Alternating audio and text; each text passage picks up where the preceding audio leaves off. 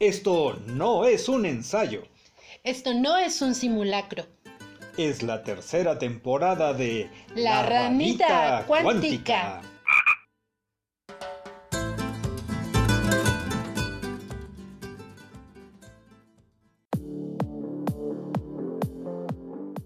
Hola batracios, nuevamente nos meteremos en este vasto universo que es la cocina.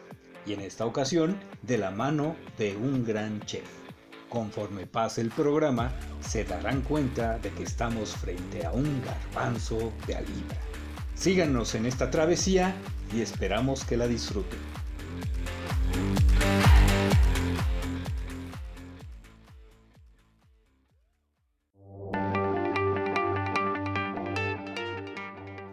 Batracios, bienvenidos a este episodio.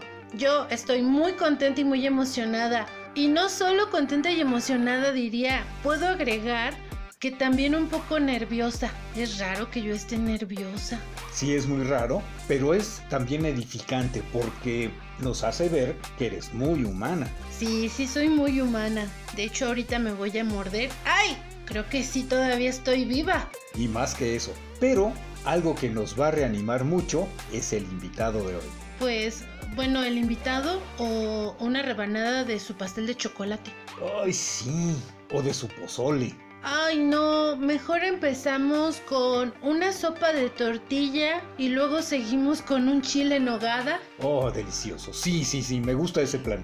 Pues vamos, dinos quién nos va a acompañar el día de hoy. Bueno, va a estar Charlie y mi amor por Charlie es grande.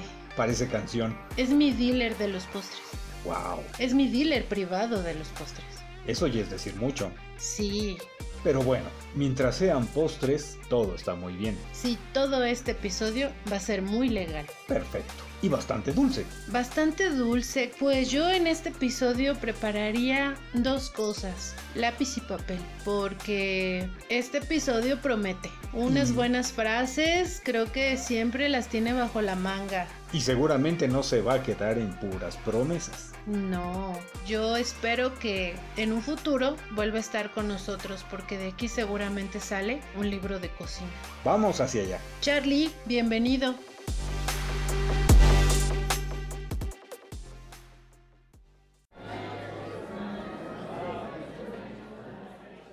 Batracios, muy buenas tardes, muy buenos días, muy buenas noches. Independientemente de cuando nos estén escuchando, esperamos que estén muy bien. El día de hoy, aunque sé que lo digo a cada rato, estamos de plácemes. Porque por fin se nos hizo después de tanta especulación. Bueno, no era especulación, es que ya me sentía yo en la vida de Charlie en lista de espera. Es- Te ha tocado una cita seguramente en el IMSS, Bastante. entonces estás ahí y te atienden mal, pero acá no me atendían mal, acá sí era una sonrisa, pero en lista de espera. Se siente feo. Imagino que esto sienten los que están esperando el, el boleto para ir a escuchar a Luis Miguel. Ah, ni toques el tema porque eh, me, me duele, me duele en el corazón, ¿no? Eh, muchísimas gracias, de verdad, les agradezco la invitación. Es cierto que había sido una, una invitación bastante larga, donde no se había concretado esta cita. Eh, yo feliz de estar con ustedes, de poder platicar, de poder responder todas sus dudas, preguntas, lo que gusten. Muy bien. Podemos llamar a esto la dulce espera, porque, bueno, este rato que preparábamos el episodio y estas notas previas, esta parte editorial que, que Roberto no perdona, tuvimos que hablar de dónde conozco a Charlie. Eso es muy importante. Eso es muy importante. Bueno, primero que soy golosa. Segundo, que una paciente en, el trabajo me recomienda justamente las delicias que prepara Charlie. Y me dice que hay unos en vivos, Roberto, que hay unos en vivos en Facebook y entonces ahí él cocina para todas las personas y de alguna manera esto era como un video tutorial, ¿correcto Charlie? Eh, bueno, eh, no me dedicaba en realidad a, a esto de, de las transmisiones.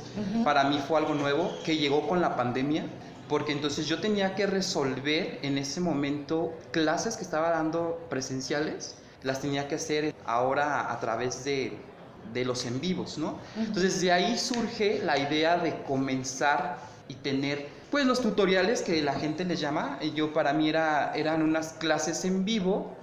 Entonces lo hice a través de mi página, eh, mi página oficial, que es la casita de Charlie. De ahí surge toda esta idea y de ahí pues nos conocimos, porque entonces ahí es como muchas personas más seguidores empezaron a seguirme, a degustar lo que preparo con mucho cariño, con mucho amor, pues de ahí nos conocimos, pero sí, lo que Charlie no sabe es que soy la cliente más latosa, pero no latosa porque compre, porque. No, y también porque compre, porque pide, porque. ¡Ah! Hace drama, ¿no? Pero soy muy picky para las cosas. Cuando no me gusta algo, voy y lo digo, y luego ya me odian, Y, y créeme que ese tipo de clientes, yo. Para mí son, son geniales, porque hacen que, que tú mejores siempre, siempre este pues, tu, calidad. claro, la calidad. Yo prefiero que me digan, sabes que le falta esto, te sugiero esto, y de ahí han surgido grandes, grandes platillos, ¿no? De los que vamos a, en algún momento a platicar. Sí, claro. No solo eran los postres, porque luego tenemos un septiembre, que creo que fue el de ese primer año, y ayer me preguntaban mis papás algo, ¿hace cuánto que conoces a Charlie? Porque ellos piensan también que es mi cuate, ¿no? Así que, que somos super friends y que espero que en un futuro sí pero todavía no, porque solo nos veíamos en modo eh, cliente y pues, proveedor. proveedor. Entonces les decía a mis papás, pues no sé, como tres años, es que ya son tres años de pandemia. Tres años, justamente este, tenemos esos tres años de conocerte, pero pues no como la parte de amistad, simplemente era una clienta, una clienta muy fiel, que siempre estaba ahí de, haciendo sus pedidos, pero no teníamos el gusto de, conocernos, de, platicar, pero que hace, hace ratito lo, comentábamos, que era la parte de, pues, tenías esa confianza de poder decir, no, pues parece que la conozco ya de, mucho tiempo y que existe esa confianza. Esa confianza también para la crítica, porque me tocó de pronto en algunos pedidos todo era espectacular. No te tocó los, los primeros pedidos que yo fui a, recoger porque todavía no estábamos juntos, pero era todo espectacular, Roberto. Era como muy, muy bonita la presentación y aparte todo muy delicioso. Y yo decía, ¿para qué le gastas tanto si ahorita me lo voy a comer? Pero era esta, esta situación y eso también a veces implica, creo que no valoramos como clientes esa parte, pero quería llegar a septiembre porque no solo es algo dulce, nos sorprendió luego con los chiles en nogada. Entonces ahí me di cuenta que estaba tratando no con alguien que solo se dedicaba a, la cocina de, pues a los postres, que ahorita es que Kirapuato es realmente de, chucherías, ¿no? O sea, de banderillas, de nachos, de, cosas así, y también de cosas dulces, ¿no? Como que entre más húmedo esté el pastel de tres leches, más, más se vende, y como que somos este consumir. Entonces llega septiembre, hace chiles en nogada y luego intercalaba, creo que al, siguiente mes fue cochinita pibil y dije, no, estamos frente a un, una joya en un lugar que no te esperas que te vas a encontrar eso. Muchas gracias. La verdad es que sí, este, la gente me ubicaba y me ubica porque piensan que solamente hago repostería. En realidad la repostería para mí es, es mi fuerte es, este, soy una persona, no sé si es un defecto o una virtud, pero soy muy perfeccionista. Me gusta que todo salga perfecto. perfecto eh, y, me dicen, ah, pero es que es más que perfecto, pero solamente yo conozco dónde está el detalle. Entonces eh, me estoy fijando en eso y, y, no estoy tranquilo hasta que, hasta que resolvemos ese detallito. ¿no? Entonces esa perfección yo creo que me ha ha posicionado con clientes que les ha gustado y, se mantienen. Entonces sí, mi, me conocen mucha gente por la parte dulce de esta repostería, de un pastel de chocolate, de un pastel de tres leches bien hecho, lo mencionabas, la gente, la gente está acostumbrada a comer nada más por comer. Entonces, entre más dulce, entre más barato, entre más la gente lo compra. Y ahí está, y son clientes frecuentes y son clientes que están ahí comprando. Pero también hay veces que poca gente sabe diferenciar ese, esa calidad. Y, lo que yo trato de, siempre dar es calidad, ¿no? Después me doy a conocer también por la parte salada, donde mi especialidad es, pues son los, chiles en nogada, ¿no? Entonces, eh, estos chiles que poca gente también los conoce, al menos aquí en Irapuato. Con queso de cabra. Con queso de cabra, que poca gente los conoce y que incluso te preguntan, ¿y cómo es? ¿O por qué? Porque no tenemos esa cultura gastronómica eh, en la cual yo he estado ahorita trabajando con la parte de, de rescatar y dar a conocer nuestra gastronomía mexicana, que realmente es maravillosa porque mucha gente siempre se va con la parte internacional y entre más internacional y entre más sofisticado se escucha el platillo, la gente lo, consume. Pero yo digo, realmente tenemos algo tan valioso que es nuestra gastronomía mexicana, como un buen mole poblano, los chiles en nogada, que para mí se me hacen un platillo realmente de lujo, de fiesta, y que tienen mucho trabajo, tienen mucho trabajo el hacer un buen chile en nogada. La gente no lo valora eh, una buena cochinita pibil. Este, Tenemos en realidad muchísimos, muchísimos platillos de la gastronomía mexicana que tenemos que conocerlos para entonces poder valorarlo. Y es ahí donde, donde comienzo yo con esta venta de los chiles, donde era una locura, porque la gente entonces los, los probaba y me recomendaban y había semanas en las que yo tenía que estar haciendo más relleno, más nogada, más chiles. ¿Por qué? Porque eran los pedidos realmente muy grandes, la gente les estaba gustando lo que estoy haciendo. Y es algo que ahorita ya lo estoy, lo estoy haciendo de tradición. Entonces llega la temporada de agosto y septiembre, comenzamos con los chiles que es una, realmente pues es una delicia, a pesar de que aquí en, Irapuato no podemos conseguir 100% los ingredientes tradicionales de Puebla, pues entonces trato de siempre acercarme a lo más este que la receta sea lo más lo más tradicional eh, utilizando el queso de cabra utilizando los piñones la carne esta nogada de nuez de Castilla que se utiliza donde hay que limpiarla donde hay que tener esta nogada totalmente blanca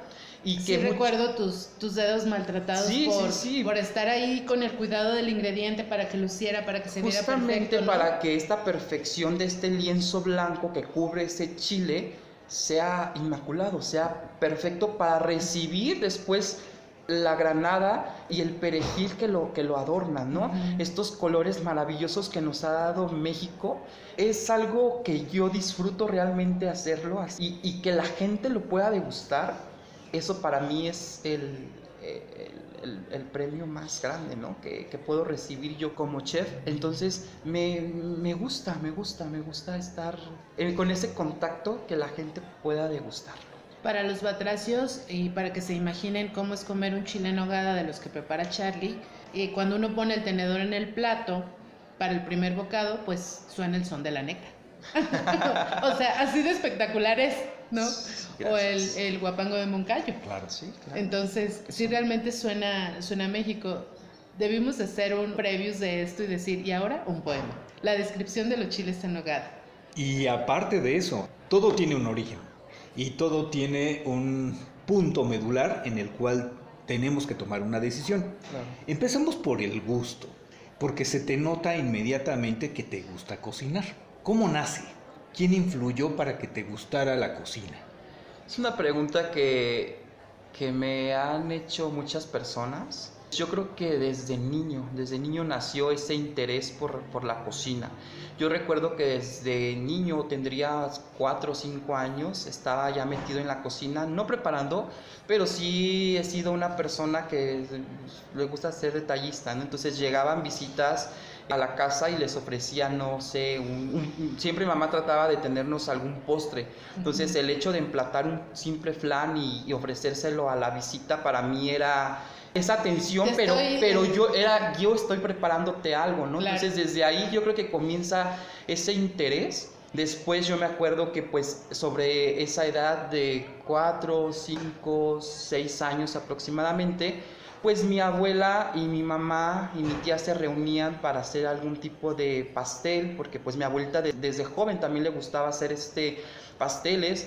De ahí yo creo que también a mi mamá le nace ese gusto de la repostería, aunque pues para ella solamente era algo de hacerlo porque pues es para algo mis muy hijos. Casero, Exactamente. Entonces yo me acuerdo que desde ahí ver a mi abuelita, ver a mi tía estar haciendo esas grandes, mm, esos batidos para hornear los pasteles, esos grandes moldes. Era ese interés de estar en la cocina viendo, observando cómo lo hacían. El, tú, tú no puedes meter las manos porque están sucias y nada más ve. Entonces, yo recuerdo que me gustaba ver cómo se hacían las cosas Después, eh, eh, no sé, en tiempos de diciembre, cómo se reunían a hacer los buñuelos, entonces tamales. los tamales. Mi abuelita siempre era la tradición de que, y sigue porque tengo la fortuna de todavía tenerla, eh, ya no cocina, pero de todavía es que no falten los... Dirige la obra, ¿no? o sea, reúne a todos. Sí, y, y, por ejemplo, por ejemplo es de, yo le pregunto, oye, a ver, este, ¿cómo está el chile para los tamales? Es que me decía, el, el secreto es que tenga bastante comino. Son cositas que, que le, que le aprendí. Mi, mamá pues siempre también nos trataba de hacer algún pastel, galletitas, entonces era, yo, recuerdo y de verdad es que es cierto, eh, mi mamá veía el programa de Chepina Peralta. Una pionera en la cocina. entonces, y que es, y que es una, bueno, es una grande. Recuerdo yo que de niño alcancé a ver algunos episodios de Chepina Peralta. Entonces, desde ahí nace ese gusto. Después, yo obviamente todavía era muy niño, no cocinaba, todavía no podía hacer cosas, pero sí tenía ese interés o que mi mamá preparaba alguna masa de galletas y era hacer galletitas o ver cómo hacía ella un pastel.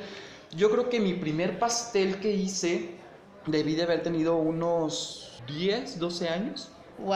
Obviamente fue el peor pastel, se me tiró, se me quemaban, yo me, metía a la cocina y agarraba lo que, lo que para mí era básico de, para elaborar una receta, no sé, una masa, pues mantequilla, huevo, harina, leche. Entonces yo me, yo me metía a la cocina y se me quemaban las cosas, se los daba a probar a mi familia y pues era así como de, mm, está rico, pero pues al, final sabía que estaba quemado o que estaba crudo. De ahí pues entonces nace todo este, este gusto por la, por la cocina. Ya después pues obviamente la escuela y, el estudio, pues se perfeccionó todo esto. Pero desde ahí nace el gusto de la cocina. Yo creo que sí, desde niño, desde niño fue donde mi, abuela y mi madre pues fueron las que me, me, heredaron yo creo que ese gusto porque las dos, las dos cocinan y cocinan muy rico. Y parece un paso natural de ese gusto, ya más, más explicado, hacia la academia. La decisión realmente así es, tan natural como se ve. Me gusta, estudio. Yo creo que sí no, porque también hubo un momento en el que la carrera se convirtió en moda y todo el mundo quería, quería estudiar gastronomía cuando realmente no tenían el talento, ¿no? Entonces yo creo que para que te dediques a esto debes tener el talento, el talento y el gusto por la cocina. ¿Qué lo puso de moda, Charlie? ¿Qué puso de moda estudiar gastronomía? ¿Los programas? ¿La televisión? Yo creo que los programas, ajá, seguramente. Yo tenía compañeros que decían solamente por uniforme o solamente porque es, pues, se puso de moda y quiero estudiar esto. Había que quienes no, no tenían ni la mayor idea de qué era lo que estaban haciendo, ¿no? Entonces yo creo que, que desde ahí debe de existir el, el, gusto. Para mí la cocina, siempre lo he dicho, es, es tener el interés, el amor y la paciencia por la cocina. Porque la cocina no es de lo preparo rápido y ahí como quede. No, no, no, no. Yo creo que realmente quienes han probado, probado, también otro de mis platillos estrella, que es el mole poblano, me lo han dicho. Dice, es que esto está increíble. Le dice, ¿cuál es el secreto? Yo realmente sí les digo, el secreto es el amor con lo que lo haces. El secreto es el amor con el que le estás moviendo a, a, la cazuela para que no se te pegue, el dorar los ingredientes. O sea, todo, todo tiene paciencia, amor, dedicación. Si hacemos un mole mal elaborado, pues entonces vamos a tener un mal resultado, donde incluso te va a dar hasta acidez. ¿Por qué? Porque no tiene una buena cocción. Yo creo que eh, el tiempo, la dedicación es realmente lo que, lo que es el éxito. Aquí me tomaré la libertad de invocar a uno de tus tocayos, Darwin. ¿Habrá una selección natural, ahora que citas, hay que tener pasión, hay que tener gusto, hay que tener el talento para ello. Y de tanta gente que se metió a estudiar, ¿crees que sí se seleccionó naturalmente quién se quedó y quién no? Sí, claro, definitivamente. O sea, hay quienes todavía siguen en esto, compañeros que les perdían, algún, algunos les perdí totalmente, ajá, pero hay unos que sí sé y que cocinaban muy rico y otros que realmente de verdad era vengo porque es moda, porque quiero cocinar, porque quiero aprender, pero realmente las cosas eran malísimas, malísimas. Entonces, no sé qué haya sido de sus vidas, no sé qué haya sido de, de la carrera, porque realmente sí no desconozco, pero sí, sí, definitivamente. Cuando tomas la decisión para estudiar, luego te dicen de algunas carreras, te vas a morir de hambre. Aquí obviamente no te vas a morir de hambre, pero tal vez sí, si no tienes para comprar ingredientes.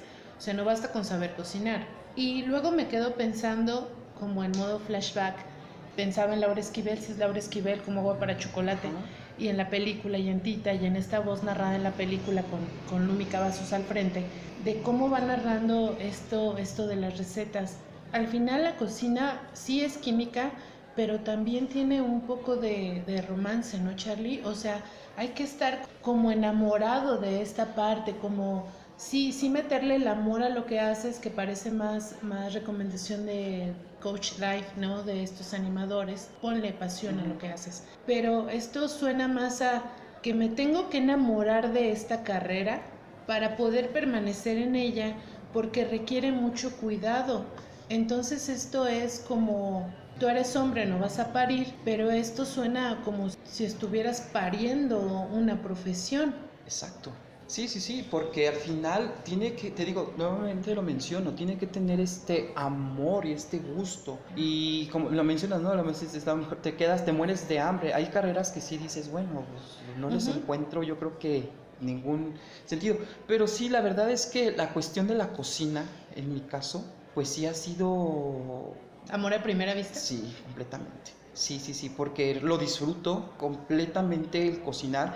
Yo recuerdo y siempre lo he dicho, de que había momentos en los que yo estaba muy estresado y me metía a la cocina a preparar un pastel o me metía a la cocina a hacer unas galletas. La cocina en ese momento era un... Terapéutica. totalmente. Era un mundo rosa en el que yo, yo me sentía que volaba.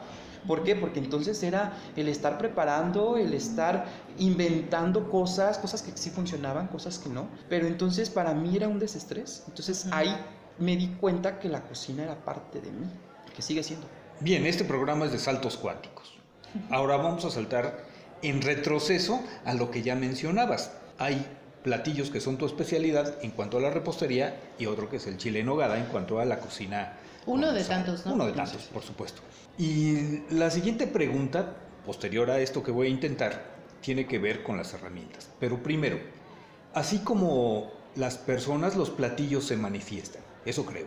Si me corriges si me equivoco. ¿Cuál sería el que te representara, que no fueran los chiles y que no fuera la repostería en general? ¿Cuál sería otro que te representara como la persona que eres? Que alguien lo vea y lo coma y digan, esto lo hice Charlie.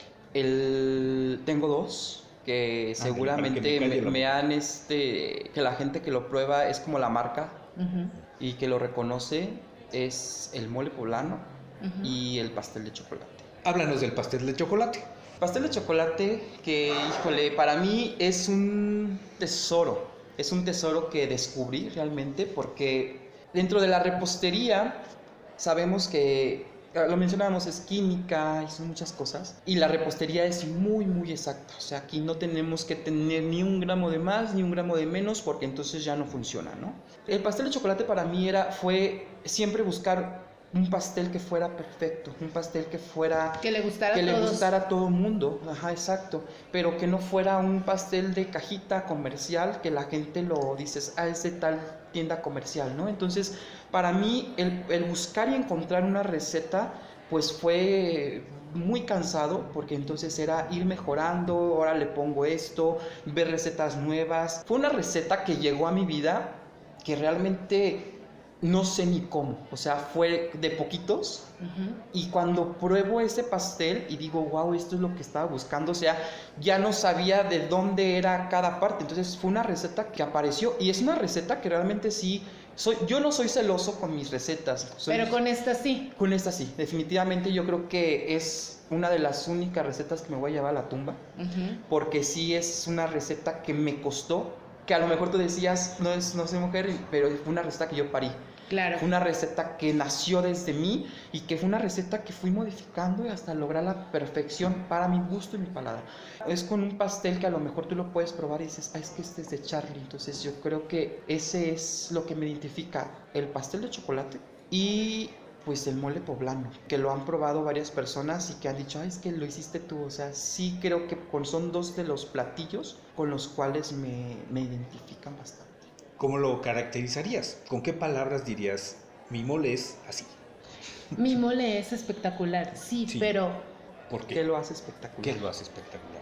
Yo creo que el amor, el amor se ve reflejado, el amor que le tengo a la, a la gastronomía mexicana y a nuestra joya que es dentro de, de la gastronomía poblana que tenemos. Yo le digo que el mole es el amor. O sea, es un platillo 100% para mí se, se representa como amor. ¿Por qué? Porque lo disfruto inmensamente el prepararlo, el probarlo, el degustarlo. Charlie, el mole sería en México como un homenaje a las mujeres. Sí, sí, sí, sí. Y por ejemplo, que tú, que tú lo prepares sería como un homenaje a, a las mujeres, a tu madre, a, tus- a tu abuela, a tus antepasados, a tus amigas, a todas las mujeres, porque estamos de acuerdo que es una receta que generalmente preparan las mujeres. Y cuando un hombre replica tan bien una receta de esta manera y aparte espectacular, sería como un homenaje, ¿no? Sí, totalmente. O sea, yo creo que es a las mujeres, a la tradición, a esta cocina tradicional, donde las mujeres, híjole, e- ese, ese amor, ese cariño que, con lo que lo preparan, para mí Ujú. es un homenaje 100%. El mole para mí es un platillo de fiesta, para mí es... Y tiene es- todos los ingredientes. Alguna vez escuché yo en una reseña a Doctor Zagal, que critica comida en Ciudad de México, y hablaba justo de un mole. Nunca tuve la oportunidad de ir a comer a esa fonda que él sugería, pero decía que el mole es la mezcla de México en ingredientes, que tiene todos los ingredientes que hay en el país Sí, sí, sí. por regiones. Desconozco yo, en algún momento me, me fui de misiones y regresé con dos costales de chile seco que luego tuve que separar porque según mi mamá eran así como de diferentes, ¿no? Entonces se quedaron con ellos ahí en el, en el seminario salesiano, los padres para cocinar. Pero eran de varios tipos y cada región de México tiene un ingrediente De- que conforma el- el- la preparación o, o ya el, el El mole. mole. Puede ser a lo que él decía en su reseña, ¿no? Y que estoy hablando ahorita únicamente del mole poblano, uno de muchas variedades sí, sí. de moles que hay, ¿no? En cada región tenemos diferentes moles. Pero yo creo que sí lleva, definitivamente, es una receta que tiene alrededor de 35, 40 ingredientes. Ujú. Ca- Obviamente no hay una receta como tal, como la de los chiles en nogada. Ajá. Cada, cada persona, cada familia de Puebla menciona de que es la original, pero pues no la hay.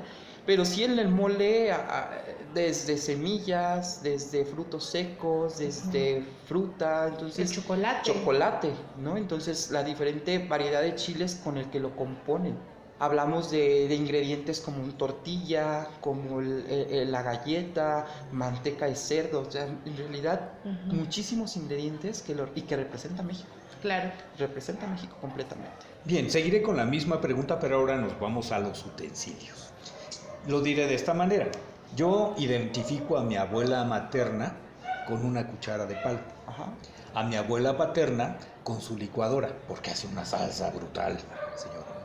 A mi mamá con una cuchara, pero de estas que son de ese plástico muy resistente, Ujú. será porque me regaló un juego, no sé, y la identifico con ella, ¿no? No te sé decir si realmente la representa o no, pero a lo mejor tú sí me puedes decir cuál de tus utensilios podría ser tu preferido por alguna razón que te reflejara como, como tal. Eh, obviamente en la cocina tradicional, pues definitivamente una cazuela de barro y una pala de madera. Y en la repostería definitivamente un, un- un bowl y un globo, un batidor. Un de batidor globo. globo. Sí. Ujú. Eso- yo creo que eso es, es necesario. De ahí ya puedes hacer muchas cosas, ¿no? Obviamente después ya hay muchísimos instrumentos y ahora la repostería francesa que ha sac- sacado infinidad de técnicas, pero bueno, yo creo que lo básico con un bowl y con un, con un batidor podemos hacer grandes cosas. Esto vendría a colación por tu inventiva. Ujú. Ok. Yo me estaba acordando de, de cómo hacían la, pues no la depuración en la escuela, pero sí decían como como que no basta que te guste y luego no basta que tengas las habilidades para ello, no sé, no basta que cubras un perfil. Y en la cocina siento que es bien complicado. Cuando Charlie estaba hablando de que lo metían a, su mamá y su abuela se ponían a hacer este, este bizcocho muy, muy familiar, ¿no? Que quiero pensar que es el que lleva ralladura de naranja, que todo el mundo preparaba. De limón. O de limón. Y en algún momento mi abuela y mi mamá me decían, ándale, unta el, el molde con mantequilla y luego le pones harina y yo, no, yo quiero batir. No, yo quiero comérmelo nada más. O sea, ustedes trabajen. Yo quiero jugar y ustedes trabajen. Y cuando esté me hablan y como. No, o sea, realmente yo no quiero estar en la cocina. ¿Y cómo te das cuenta, Charlie, que este es tu camino pese a las adversidades que pudo haber eh, tenido este camino? O sea, ¿cómo dijiste, no, ya aquí estoy, este es mi lugar? nací realmente para esto. Ya preguntó Roberto de alguna manera que qué hacías y ya está como muy declarado el perfil, pero realmente cómo te das cuenta. Si a mí me preguntan hoy, ¿cómo te diste cuenta? ¿Por qué te dedicas a la clínica? Pues me dedico porque soy muy buena para ordenar. No dar órdenes, pues, no mandar, que también, pero, pero soy muy buena para ordenar las cosas un cajón desordenado, el bolso de mi mamá, o sea, soy bueno ordenando. Entonces, cuando llega una persona, a esto es a lo que voy en específico, tengo la visión de, de águila para en los primeros 10 minutos saber qué trae y desde cuándo lo trae. Y lo he dicho, ya no lo hago tanto, al principio a lo mejor me veía muy arrogante, muy sangrona al decir, no, no le estoy preguntando, le estoy diciendo lo que estoy viendo. Ya no, ya trato de ser más empática para los que me estén escuchando, pues un saludo, sí, sí me caen bien. Entonces aquí, ¿qué, qué capacidad eh, única sientes tú que tienes? O en este momento de orientación educativa diría lo que a mí me dijeron en, en algún momento. Que te dijeran hoy, Charlie, me tienes que pagar para cocinar. ¿Tú pagarías porque te dejaran cocinar? Ay, qué pregunta. ¿Pagaría por dejarme cocinar? Sí, porque si es tu pasión, a mí eso me lo preguntó un profesor en la escuela lacaniana. Me dijo, ¿tú pagarías porque alguien te dejara ordenar cualquier cosa, un cajón, su bolso, su mochila, una parte de su casa? Y yo dije, sí. ¿Cuánto estás dispuesta a pagar? Pues tanto. Entonces, realmente sí, si me preguntas a mí, a veces sí hablamos del tema del dinero porque el dinero es muy importante, ahora lo creo más, y hay que tener una buena relación con el dinero. Pero la pasión es la que te da dinero. Sí. Si es real, pero sí, sí, definitivamente yo creo que también sí pagaría. Sí. Sí, sí, porque te digo, es algo que disfruto, es algo que para mí el cocinar y que el comensal lo pueda degustar es muy satisfactorio. Yo creo que de ahí me aferré a seguir en el camino, porque te digo, hubo momentos en los, en los que en mis comienzos, que no tenía ningún estudio y todo era práctica, en el que me desanimaba. Yo decía, es que me, se me quemó, es que no me quedó yo recuerdo siempre mis abuelos que de verdad son increíbles. Ellos siempre se comían las cosas y decían, es que está rico. Y entonces de ahí decía, es que yo sé que no está rico porque lo probaba, pero era seguir trabajando en ello para que quedara rico. Desde ahí nace este gusto, este amor, realmente esa pasión por cocinar. Y entonces digo, sí, sí, pagaría completamente porque, por no sé, cocinarle a alguien, sí. ¿Y cuál sería tu superpoder? Hablábamos de inventiva, ¿no? Quizá por allí. Y estoy metiendo mi cuchara de la manera más tramposa porque mi siguiente pregunta es la... Pues, pues yo que según dijo ahorita, el superpoder estaría en su paladar. Eso es cierto. Sí, seguramente sí. Porque qué bueno que mueva las manos bien, ¿no? Y qué padre que bata bonito, ¿no? Que le quede esponjoso. Pero, dijo que lo prueba y dijo que de ahí logró estas dos mezclas perfectas. Entonces, hasta ahorita vamos pues sí, 1-0, que tal vez el superpoder de Charlie esté en su paladar. A ver, ahorita tú qué. Y, qué, qué, bueno que lo comentas, y a lo mejor no me había puesto a, pensar en ello, pero es cierto, siempre estoy probando las cosas. O sea, yo, por ejemplo, de, de verdad que vuelvo a mencionar el mole, siempre lo estoy probando. Hasta que ya siento que está en, en, el gusto de mi paladar y digo, ya está perfecto, o sea, es en el momento en el que se apaga el fuego, se retira la, la, la, olla, ¿no? Porque entonces es el, es el momento en el que ya está perfecto y sí, ahí está el punto del paladar. Y eso reafirma mi pregunta todavía. No sé si lo hayas hecho o lo hayas pensado. ¿Te ha entrado la curiosidad por crear algo que represente al Estado o a la ciudad? Ya lo he hecho, ah. ya lo he hecho. He tenido la, pues ahora sí que la fortuna de poder participar en algunos concursos que promueve eh, el, municipio.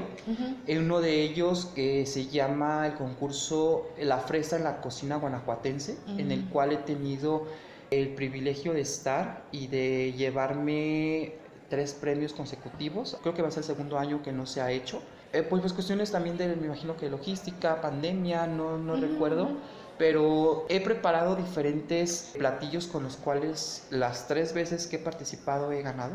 Entonces ha estado dentro de los 20 mejores platillos, eh, mi platillo. Y en donde sí he preparado cosas con nuestro producto nacional, que es la fresa. El primero con el que gané fue un pastel justamente, que se llama Fraisier, que es un pastel de fresa con una crema muselina delicioso. Es un pastel... Descríbenos crema muselina. Es una crema súper vaporosa, que te la comes y se derrite en tu boca este gusto de la vainilla, este, esta espuma que te estás comiendo que es súper fresca, no es dulce, es, una, es algo que te puedes comer y comer y comer. ¿Como un pastel para el verano?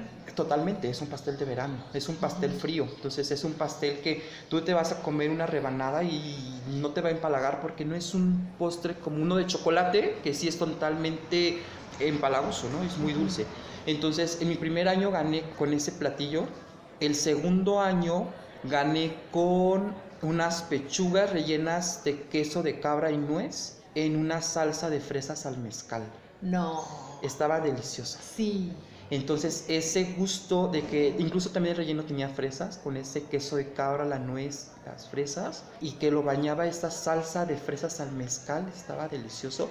Donde también te das cuenta de que la fresa no nada más es solamente postre, entonces la podemos utilizar en cocina salada, ¿no? Y el tercer año gané con... Ay, no recuerdo. Ah, fue con un, también con una salsa de fresas. Siempre generalmente te, dan opción de llevar tres, tres platillos. Tres opciones. Ajá. Y llevé tres opciones, pero no recuerdo con cuál fue con la que gané. Ahorita no recuerdo. Pero también en una de ellas fue llevé, llevé unos medallones de, creo que fueron de res, en una salsa también de fresa, muy rica. Y la fresa no es complicada porque es, pues, tiene agua, ¿no? O sea, eh, sí. No es complicado de trabajar, o no es em, delicada que con el cambio de temperatura ya, oh, se arruinó y hay que volver a empezar la receta, ¿no pasaba? Es Digo, no, sé de cocina, pero... es delicada y sobre todo porque mucha gente, lo, lo menciono nuevamente, eh, la identifica únicamente como un postre, como unas fresas con crema, como un agua de fresa, a lo dulce. Entonces, el algo salado, de repente la gente se queda, espérame, pero ahora, pero la, la fresa en realidad es, un, es una es ácida, ¿no? ácida. Sí es noble como ingrediente. Sí, es muy noble. Yo, yo creo que también es muy noble como la papa. Ah, que le puedes poner algún ingrediente y que te lo va a aceptar. O sea, te lo va a aceptar.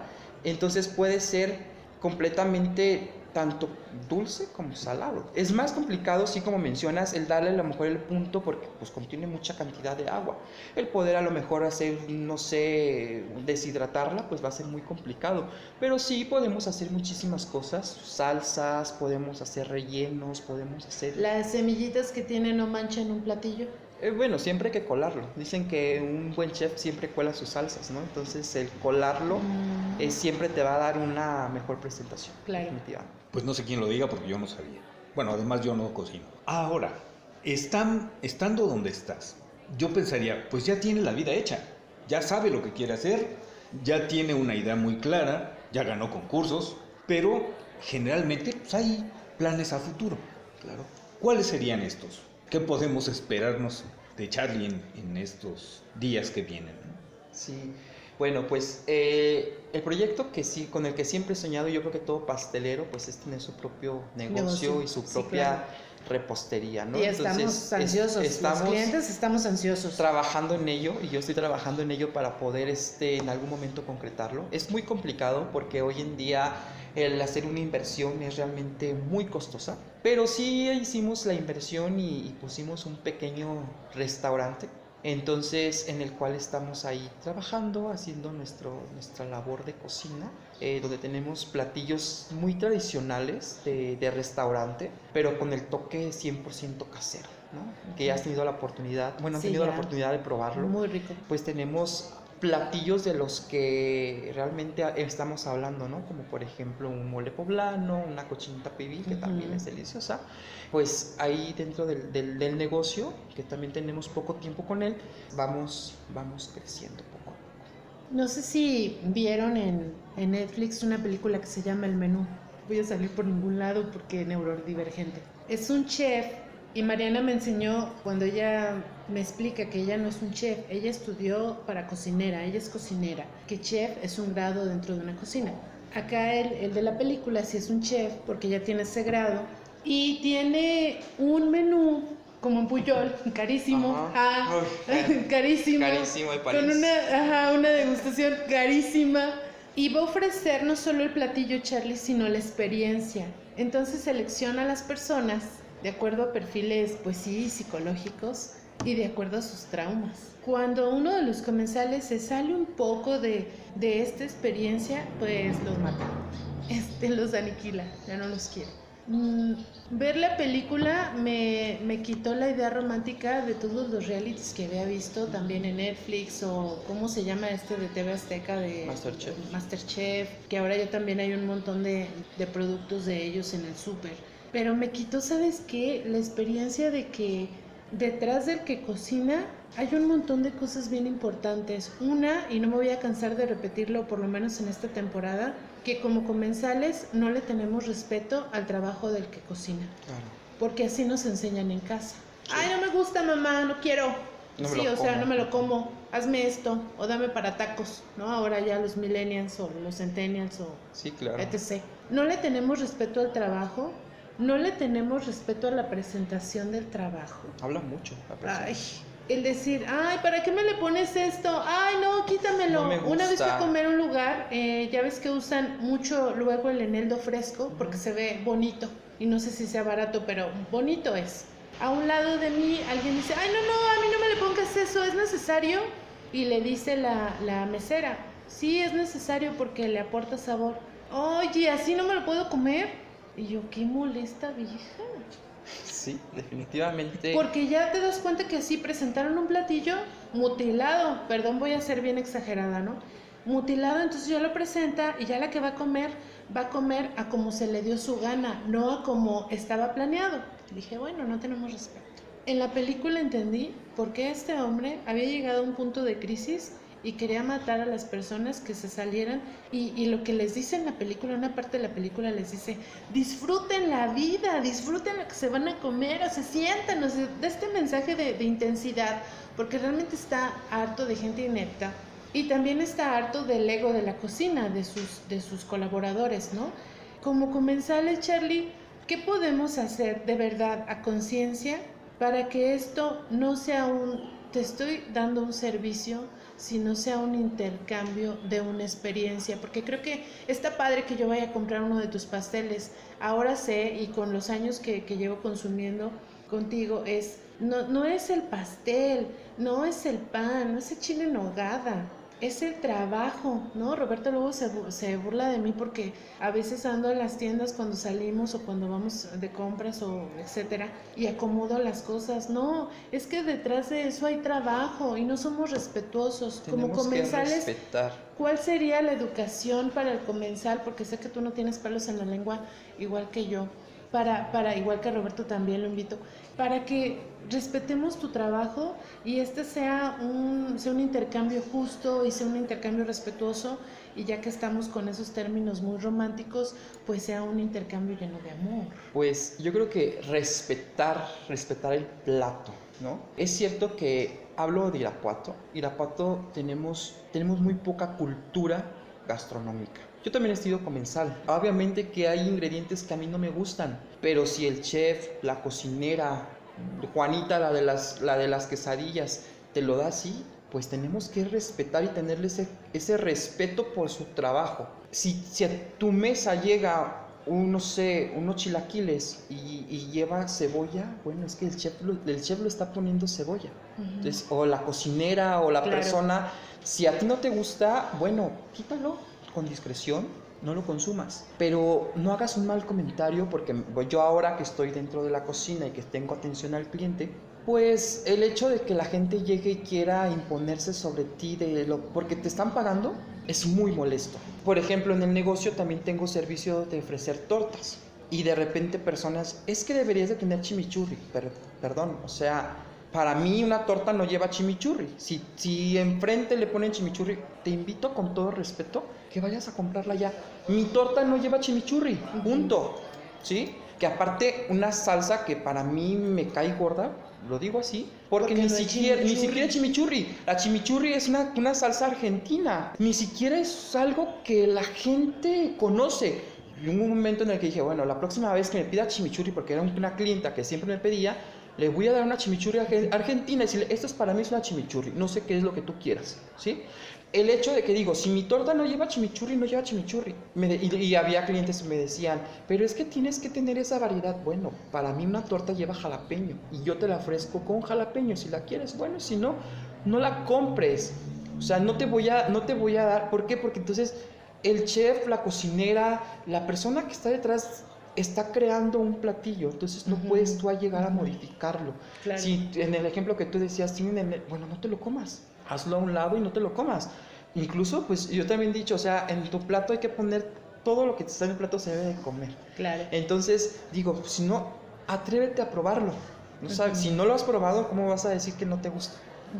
Bueno, prueba un poquito, este, si no me gusta, ah, bueno, ¿sabes qué? Si no, no, no lo consumo y lo hago con discreción a un lado del plato. Pero entonces no llegas a imponerte y, dar órdenes, no sea por el hecho de que estás pagando, ¿sabes qué? A mí no me le pongas cebolla ni jitomate. O sea, pues entonces quítaselo, simplemente. Si hay una confianza, estás en tu casa, sabes que si mamá no me le pongas a mi plato jitomate porque no me gusta, pero bueno, hay esa confianza y a lo mejor estás en tu casa, pero en un lugar así, pues preferible mejor, creo yo que mejor, si, si, si al final hay esa confianza de decirte, no me le pongas y, ok, lo puedes a lo mejor, pero si la persona te lo está mandando ya tu comensal así, pues bueno, ya te lo mandó, no te va a pasar nada porque tenga un poquito de algo y a lo, atrévete a probarlo.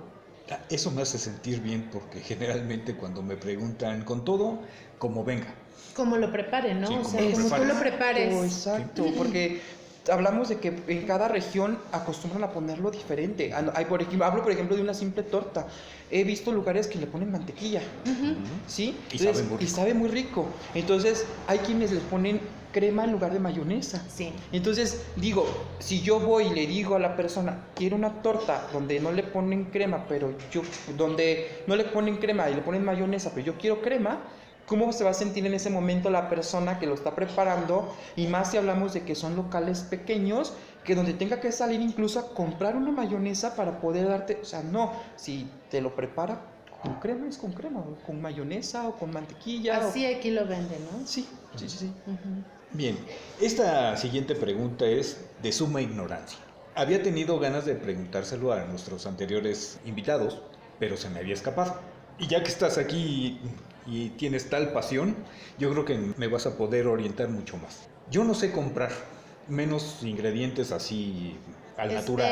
Nada, sí, nada, nada, Si me mandan a tomar, a tomar, no, a comprar jitomates, pues ahí me ves, ¿no? Haciendo malabares. Oh, es de los que mándalo por, por cilantro que trae perejil. Eh, no, es de los que voy a tener que, mandar, pero con la fotografía, ¿no? O sea, así, y así se tiene que ver. Con una muestra. Sí, por favor. Y, o me llevo de la casa, no quiero uno así. Ajá. ¿Qué hay que hacer para, para escoger ingredientes? Y espero que hayan muchos como yo que sean lo suficientemente valientes para aceptar que no lo hacen. Que no lo hacen bien. Pues yo creo, obviamente vas aprendiendo. Y hablemos yo creo que de un sentido común, ¿no? Yo creo que si vas a ir a comprar un aguacate y lo sientes duro, pues está verde y no te va a funcionar. Vas y compras un aguacate y está súper blando, pues también ya está pasado, ya no te va, ya no te va a funcionar. Yo creo que tenemos que usar ese sentido común. Echando a perder se aprende, ¿no? El que si voy y digo no me funciona porque su tomate está muy verde, bueno, vamos a también para ver para qué lo vas a utilizar. Y en la cocina, y las, las señoras yo creo que nos escuchan, no nos dejan mentir, que en la cocina se, se trata de aprovechar todo al máximo. Entonces, si este jitomate ya está pasadito, ya está más, bueno, pues lo utilizo para una salsa, lo utilizo para hacer una sopa. Si todavía en una casa no hay mermas, ¿no? Como en un restaurante. Entonces, si, si está firme, bueno, pues este, este jitomate me va a servir para entonces rebanar, para presentación. Si todavía está muy verde, bueno, pues lo, lo sigo guardando porque todavía no me va a aportar el, el mismo sabor que un jitomate que está completamente ya maduro o que está en su tiempo, ¿no? Eh, con, con cuestión de las especies, pues yo creo que también yo soy de las personas que digo, hay que probarlas hay que probar distintas combinaciones, habrá unas que sí te gusten, habrá unas que son muy fuertes, hay que tener una mayor discreción. Y por ejemplo, nuevamente vuelvo a tomar el tema de los chiles en nogada, es un relleno que lleva mucho, que va muy condimentado. ¿Sí? Pero tenemos que tener esa discreción y conocer cuál especie es la más fuerte para que no predomine. En este caso estamos hablando de un clavo de, olor, un clavo y una nuez moscada, que son sabores fuertes. Si tú no las conoces y dices, bueno, le pongo y le pongo una dice una pizca de clavo y tú le pones una cucharada, obviamente sabemos que al final vas a tener un mal resultado. ¿Por qué? Porque va a predominar y te va a matar todos los sabores y todo el trabajo que hiciste con tu relleno con un sabor de una especie tan fuerte. Igual con una nuez moscada. Entonces, cada especie te le va a aportar un sabor y al final se, se conjugan todos estos sabores y resulta un relleno y un sabor impresionante. Entonces, yo siempre he dicho hay que probar lo pruebo y veo que tan fuerte. Generalmente pues estamos muy familiarizados con, únicamente con la pimienta, con ajo, cosas así.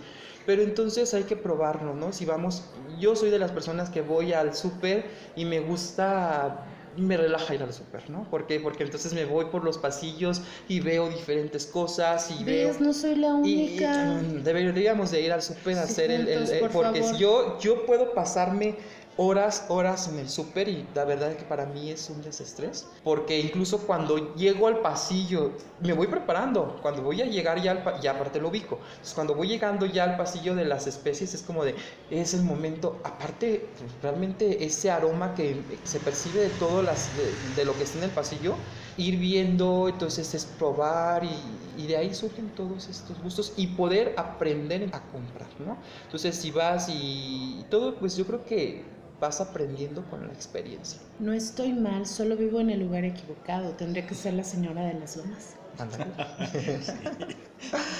Completamente. Pues yo sigo con la interrogante de Charlie, ¿qué piensa de él? ¿Qué piensa de él ahora que ya logró todo esto? ¿Cómo te ves? ¿Cómo te apapachas? ¿Cómo te dices? Si le estás rompiendo, lo estás logrando, o vas bien, vas bien, solo ten paciencia. ¿Qué piensa Charlie de Charlie, pues? ¿Qué piensa Charlie de Charlie? Bueno, pues es difícil, pero yo creo que todavía nunca, nunca dejas de crecer. Entonces yo soy de la idea de que siempre puedes dar algo mejor, ¿no? Entonces siempre seguir trabajando. No te puedo decir, ay, pues soy el, el mejor, porque no. También soy una persona muy realista, soy una persona que siempre he dicho, siempre va a haber alguien mejor que tú y alguien peor que tú. Entonces no te sientas soberbio, no te sientas que tú... No, yo creo que todo eso la misma gente te lo reconoce y ahí te puedes posicionar, ¿no? Si la gente te reconoce tu trabajo, si la gente reconoce lo que preparas y te mantiene y te sigue buscando, entonces es por algo. Yo creo que tampoco mantenerte, entonces siempre dar, ir mejorando y perfeccionando lo que ya tienes. Yo creo que esa parte siempre la he dicho. No me siento mejor ni me siento peor, me siento ahora sí que quién soy y todo pues lo he logrado a base de trabajo, a base de, mucho esfuerzo, de, muchas, de muchos errores. Es cierto, de los errores se va aprendiendo. Hoy en día a, seguir este, creciendo, a seguir aprendiendo cosas nuevas, a seguir ahora sí que creando. Bueno, yo me siento en desventaja porque yo sí dije mi superpoder. Charlie, tu superpoder. Cocinar. Roberto, tu superpoder. El sentirme ignorante porque eso me permite seguir preguntando y seguir aprendiendo. Qué humilde me oí, pero bueno. Sí, pero si te veo y casi te la creo. estuvo bien el, taller de teatro, ¿eh? Claro, claro. Pues, Batracios, esto ha sido todo por esta ocasión. Yo creo que quedaron muchas cosas en el tintero. Ay, me pegué duro. Sí. pero estoy muy emocionado porque superó mis expectativas esta plática. Y creo que merece una segunda, una segunda vuelta. Qué gusto el haber tenido tu presencia en estos micrófonos. Creo que sí me llevo bastante de aprendizaje no de cocina, porque pues ahí sí tendría que estar yo dentro. Bueno, pero también puedes aprender. ¿eh? Ah, no, Eh, sí, sí. Ahora, ahora también estoy viviendo esta faceta de, de ser maestro, entonces también dar clases y decirle, enseñarle a mis alumnos. No, y que Se se, te aprende da, más. que se te da, porque te estoy Sí. escuchando y ya me dieron ganas de hacer mi huevito frito mañana. Ah, muy bien. Sí. Pues no me queda más que volver a agradecer. Qué bueno que, que pudiste acompañarnos. Mil gracias, fue todo un honor. Y Dulce, pues ya que nos fuimos con la finta de que lo conocías plenamente, Charlie, es que yo tengo una historia y un mal hábito. Yo hago amigos desde, desde que empecé a hablar, yo hago amigos. No, Eso está o sea, yo, yo hago amigos y yo creo que mi papá me heredó eso de que soy como Roberto Carlos y su millón de amigos, pues así estoy yo. No es que quiera a todas las personas, pero sí aprecio. Y a Charlie la verdad que todo el mundo piensa que es mi, mi super cuate. Y Sí, qué gracias. padre, ¿no? Que tengan esa percepción Esa de, de la química de, de ambos juntos. No, pues yo no me queda más que agradecerles realmente la invitación. Ya se había demorado mucho esta, esta plática, eh, entonces siempre, siempre estaba, incluso cuando me lo decía Dulce, siempre estaba yo, ¿qué me van a preguntar? ¿O qué, ¿De qué vamos a hablar? Y créanme que ahorita, o sea, yo me puedo continuar aquí las horas hablando y hablando, porque realmente es una plática de mucha confianza y la confianza que ambos me transmiten pues me, me hacen generar esta, esta plática muy fluida. Entonces espero que haya sido de su agrado y pues a, nuestros, de- a nuestro público pues también que espero que les agrade. Yo espero que se repita. Bien, Batracios. Adiós. Adiós. Bye bye.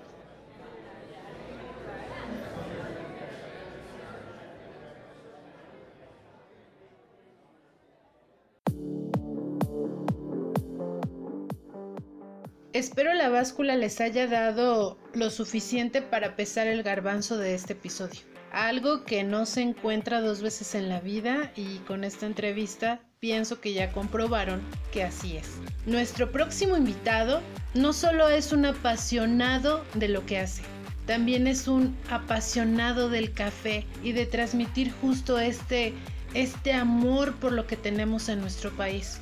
Además que igual nos puede también hablar de su amor por el tabaco, pero el buen tabaco. Entonces no se pierdan el próximo episodio. Y ahora sí, vayan preparando su mejor taza de café.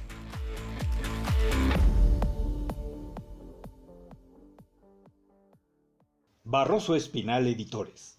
El enlace entre tu mundo y el universo de las letras. Visita nuestra página de Facebook. Esto no es un ensayo, Esto no es un simulacro. es la tercera temporada de La ranita cuántica.